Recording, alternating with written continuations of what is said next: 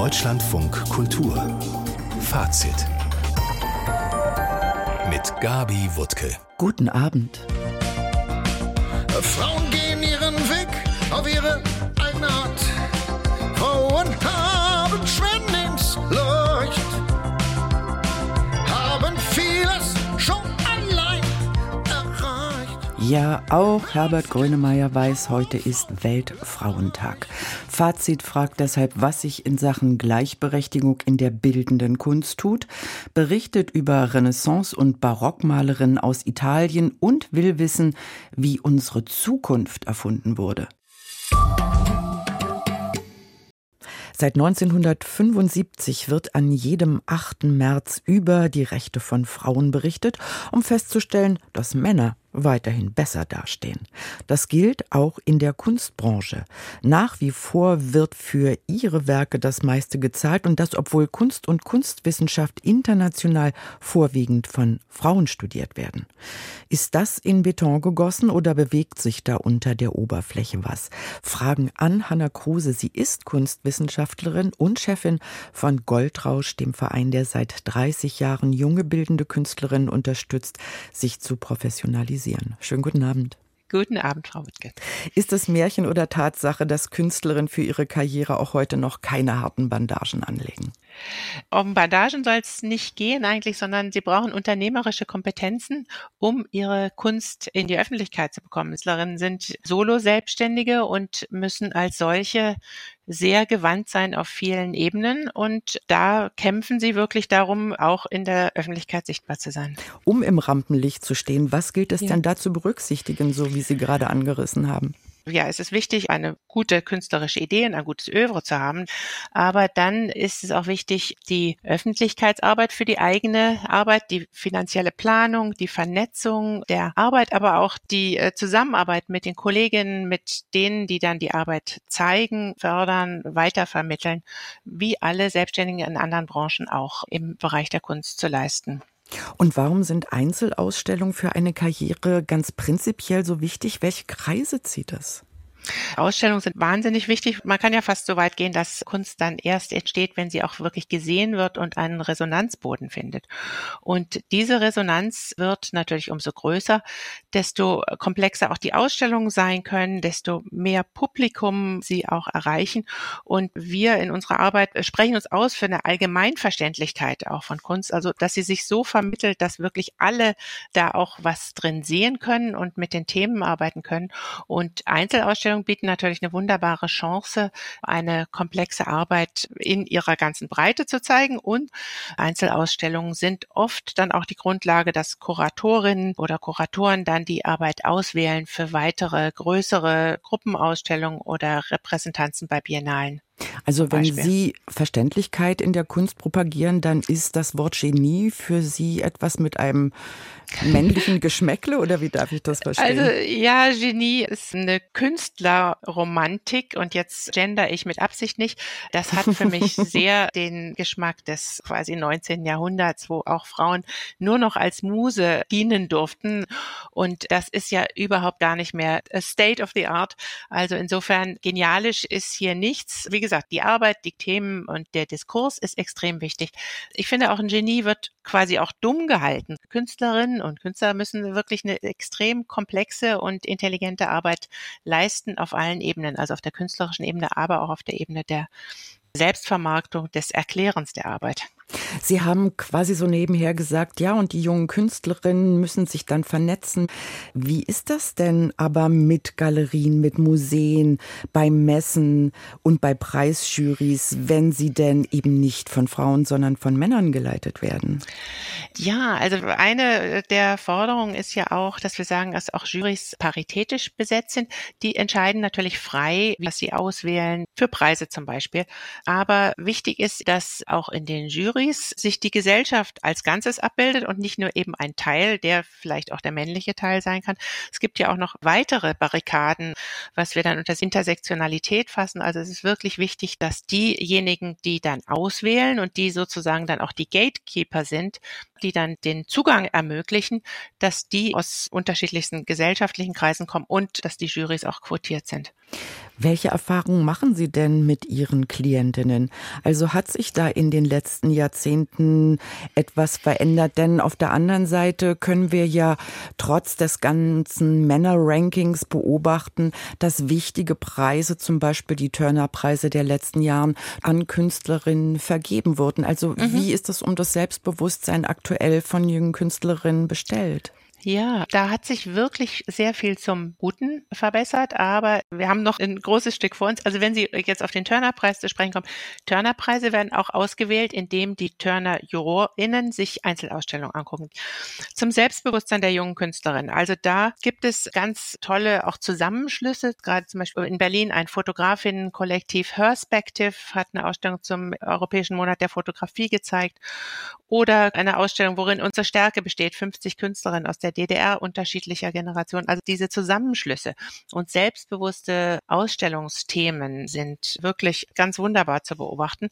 Es gibt einfach sehr spannende und aktive und präsente Künstlerinnen, für die es zu hoffen ist, dass sie in Zukunft nicht auch an die Glass Ceiling stoßen, also an die gläserne Decke der Künstlerin, der Generationen der Künstlerin, die vor ihnen gewirkt haben. Also in Berlin können wir jetzt gerade beobachten, dass einige Künstlerinnen entdeckt werden, die, ich sage jetzt in Anführungszeichen entdeckt werden, die ihr ganzes Berufsleben Kunst gemacht haben und die erst jetzt äh, zu institutionellen oder Galerie-Einzelausstellungen kommen.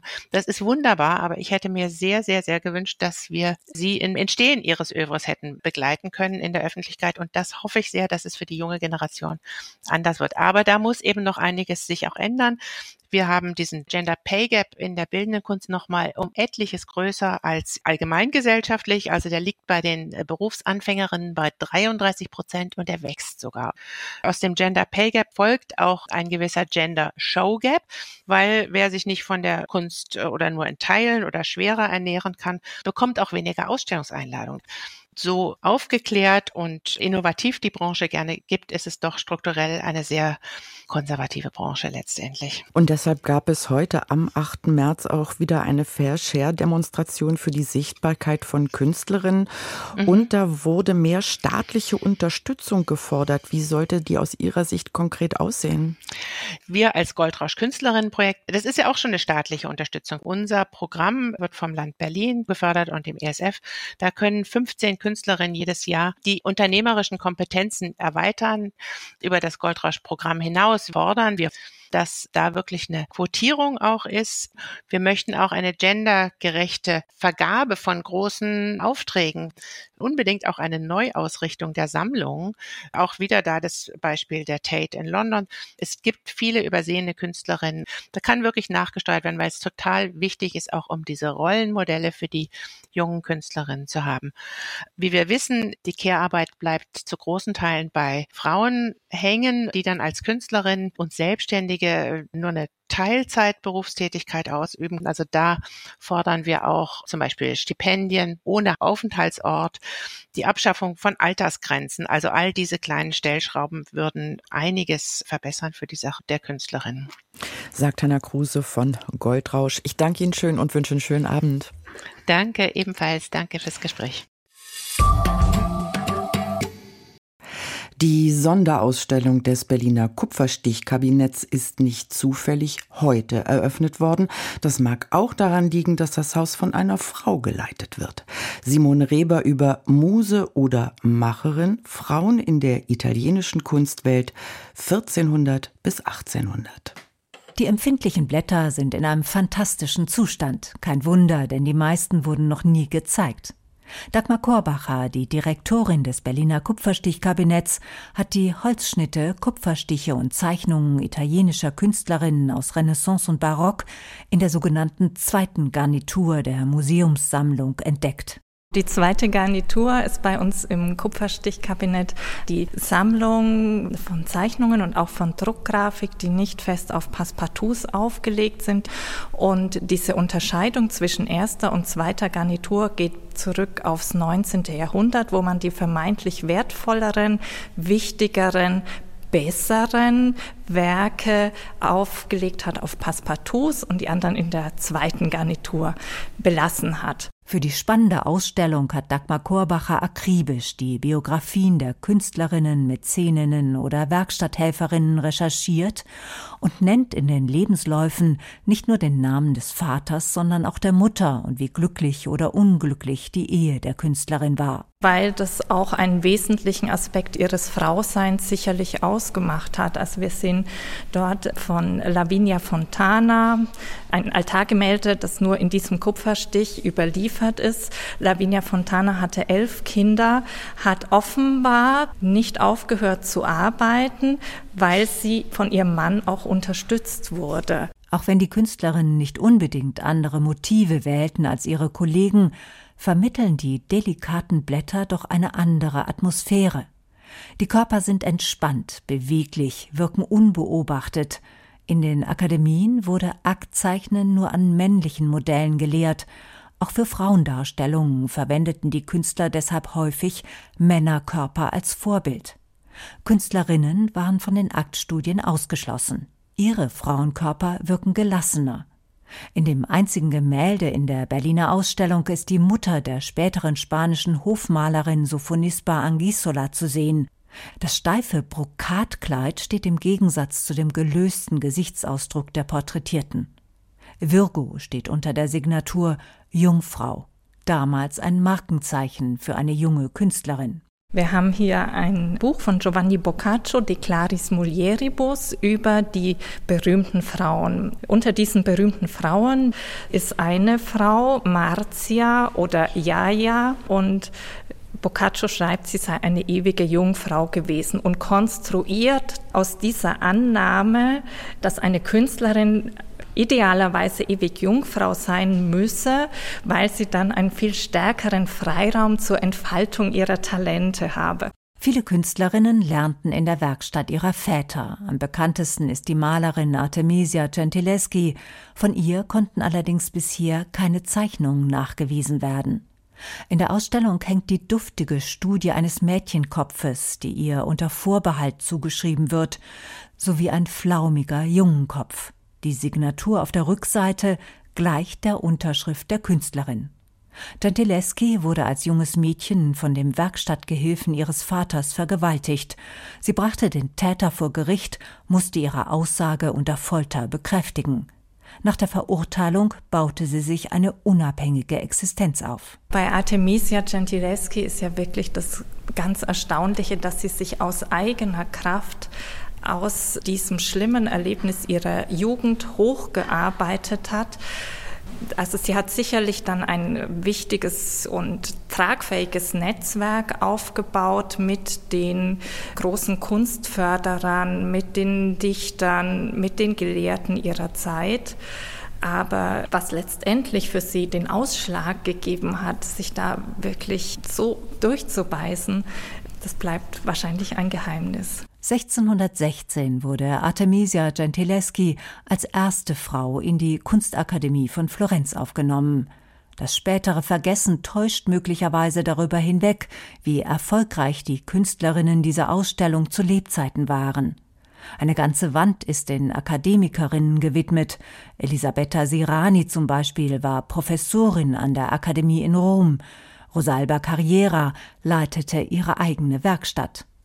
Die bahnbrechende Ausstellung schildert eindringlich, auf wie vielen Wegen Künstlerinnen ungeachtet aller Hindernisse erfolgreich wurden.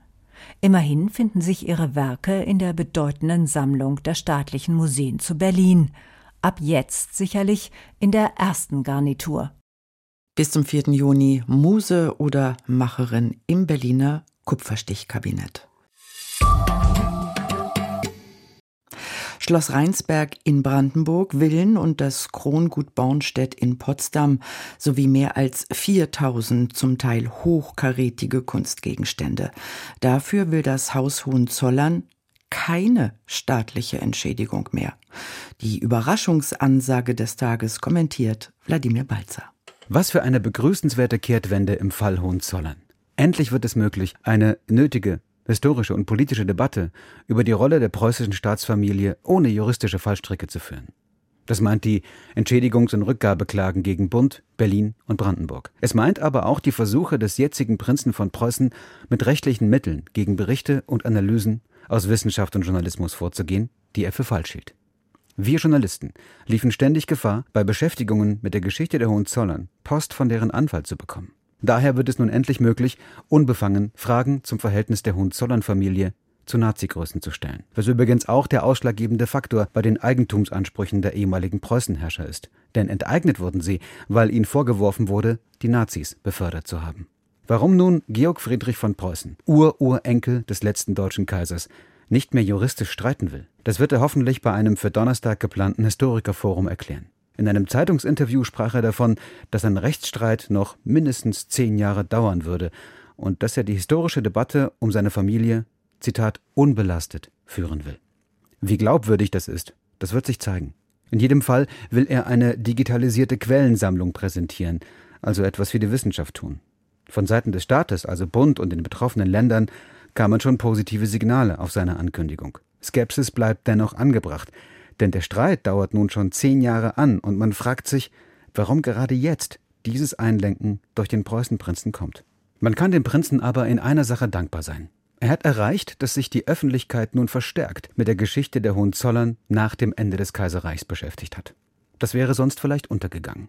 Einen Ort für weitere, nun offen geführte Debatten hätte ich schon. Das wiederaufgebaute Hohenzollernschloss, das sich hinter dem Namen Humboldt-Forum versteckt. Dort stößt Preußen-Vergangenheit mit den wichtigen Fragen von heute zusammen. Ich sehe dort Georg Friedrich Prinz von Preußen schon sitzen und streiten. Das wird gut. Der Kommentar von Wladimir Balzer. Weiter geht's mit Frederik Wirwig. Deutschlandfunk Kultur Kulturnachrichten die Wahl für die diesjährigen Oscars ist beendet. Nun werden die Stimmzettel ausgezählt. Bis zum Abend Ortszeit mussten die über 9500 Juroren und Jurorinnen ihre Entscheidung an die Filmakademie in Beverly Hills übermitteln. Bis zur Trophäengala am Sonntag ermittelt die Prüfgesellschaft PricewaterhouseCoopers das Votum in 23 Preiskategorien. Das Ergebnis wird in verschlossenen Umschlägen direkt zur Oscarverleihung gebracht. Die Oscar-Akademie kündigte weitere Prominente an, die dann auf der Bühne Preise verteilen, darunter Antonio Banderas, Nicole Kidman und Sigourney Weaver.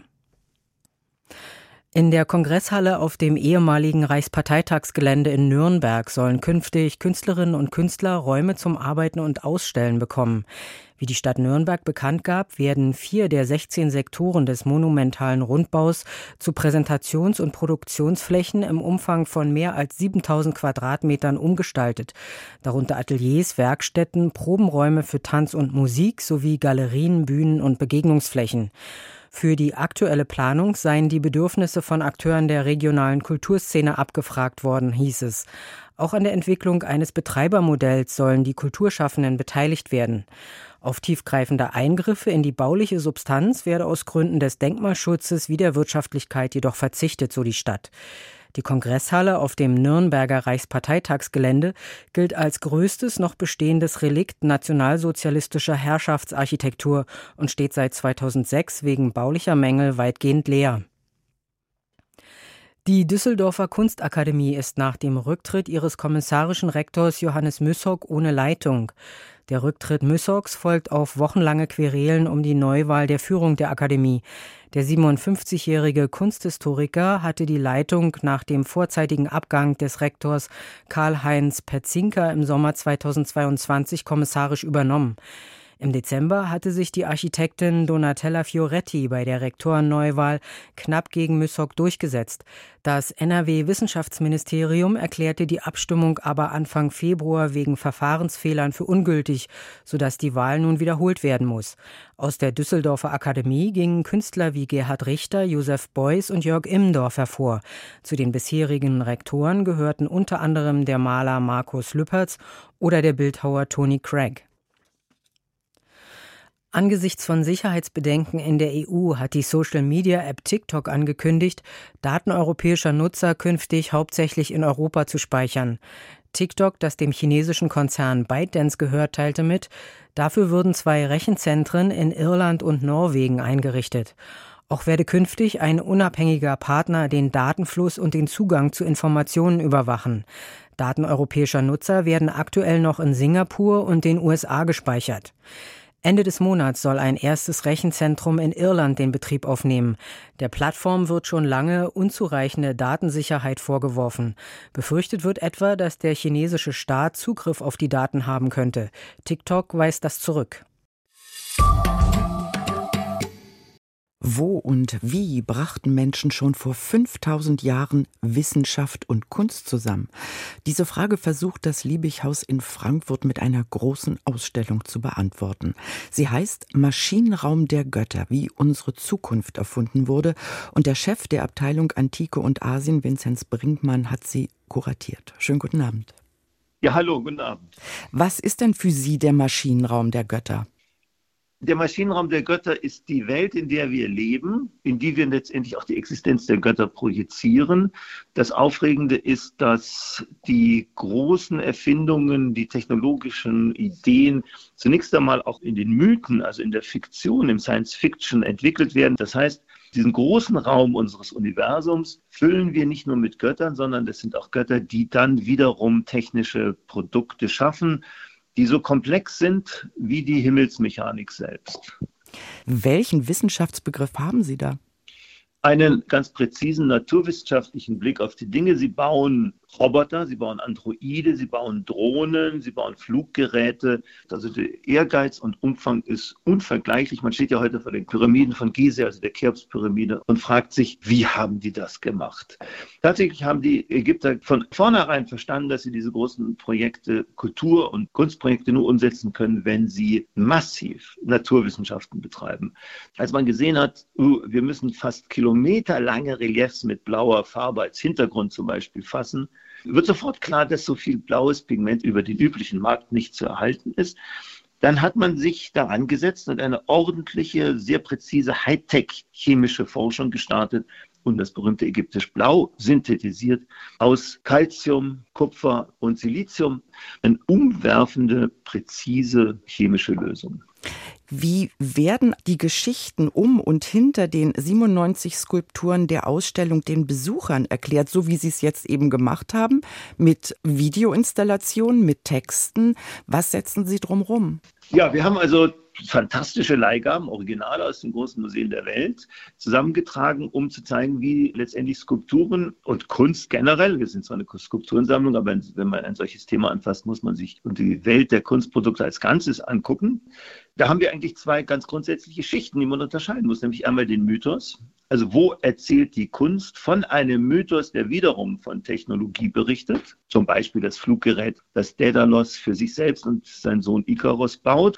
Und diese Fiktion erscheint vor uns als Kunstwerk. Und dann entsteht natürlich sofort die Frage, ja, was haben denn die Griechen von all dieser Vision, die sie entwickeln, tatsächlich in ihrem technologischen Alltag angepackt? Und dafür sind dann die nächsten Räume der Ausstellung gut, dass man eben zeigt, ja, sie haben offensichtlich einiges gelöst. Sie haben sich zum Beispiel mit kinematografischen Effekten auseinandergesetzt und das können wir an Originalen nachvollziehen. Und solche Entwürfe werden natürlich auch durch mediale Mittel begleitet. Das heißt, ein solcher Raum, der davon berichtet, dass man in spätgriechischer Zeit Automatentheater gebaut hat, dass man Autos gebaut hat, dass man sogar ganze Speisesäle zu Drehrestaurants gemacht hat. Das wissen wir aus den antiken Schriftquellen, aber sukzessive finden wir auch die Originale dazu. Ein großer Spaß und sehr lehrreich.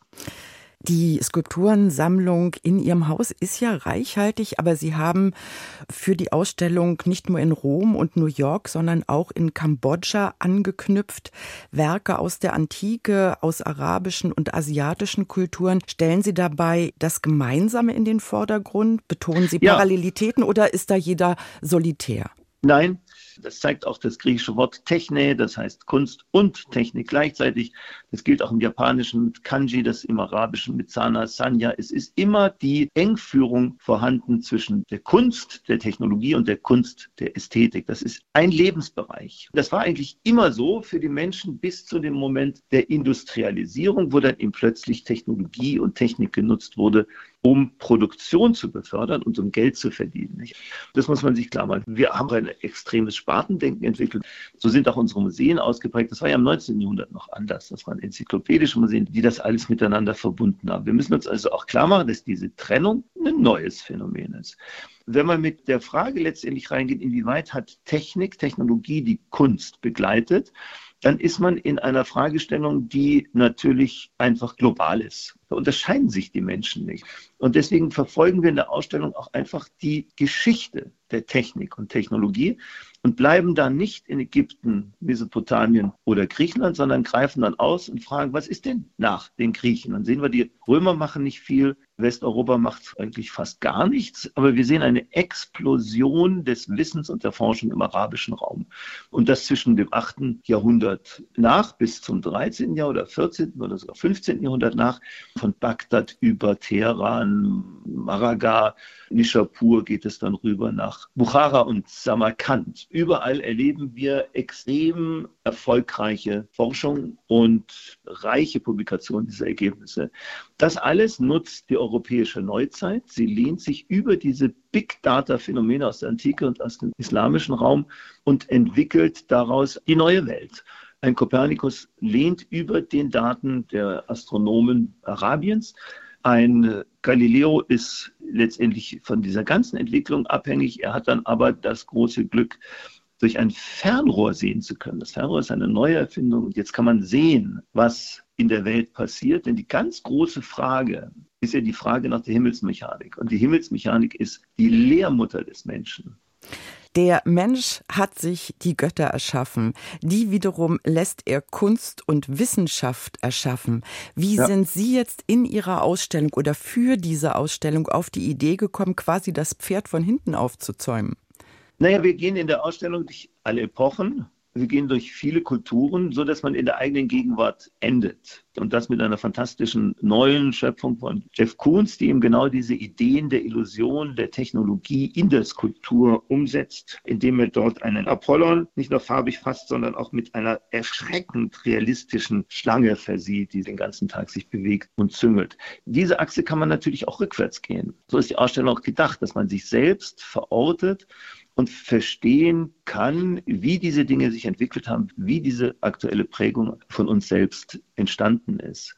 Vinzenz Brinkmann vom Frankfurter Liebighaus. Dort ist bis zum 10. September die Ausstellung Maschinenraum der Götter, wie unsere Zukunft erfunden wurde, zu sehen. Und ich sage herzlichen Dank für die Auskünfte. Schönen Abend. Ja, danke schön. Tschüss.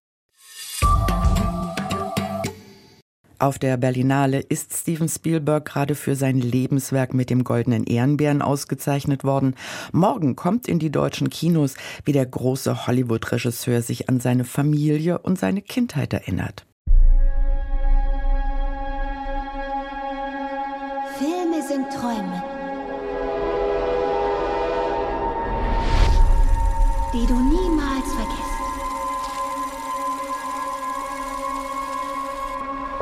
In dieser Familie konkurriert die Wissenschaft mit der Kunst. Sammy ist in meiner Mannschaft und kommt nach mir.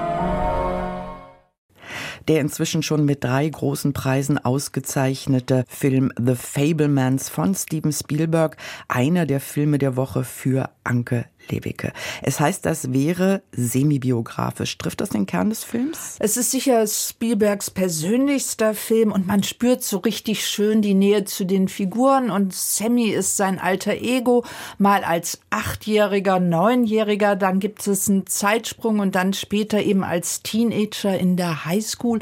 Und es ist auch so, dass wie Sammy eben Spielberg aus einer jüdisch-orthodoxen Familie kommt und den Rassismus am eigenen Leibe später in der Highschool erfahren hat.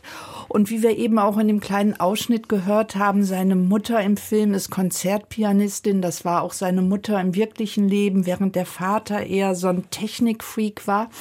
Und wenn man so die Filme von Spielberg Revue passieren lässt, dann gibt es schon immer auch in den großen Blockbustern und Actionfilmen geht es immer wieder so um Familienkonflikte, abwesende Väter, geschiedene Eltern. Und das ist in diesem Film zum ersten Mal richtig großes Thema, weil es seine Kindheit geprägt hat. Und dann lernen wir aber einen Jungen eben kennen. Der Film könnte auch heißen Der Junge mit der Kamera, weil er geht ins Kino und dann sieht er eben ein Zugunglück und er muss dann das alles nachstellen und filmen, um sozusagen seine eigenen Ängste kontrollieren zu können. Mit welchen Bildern hat er das eingefangen?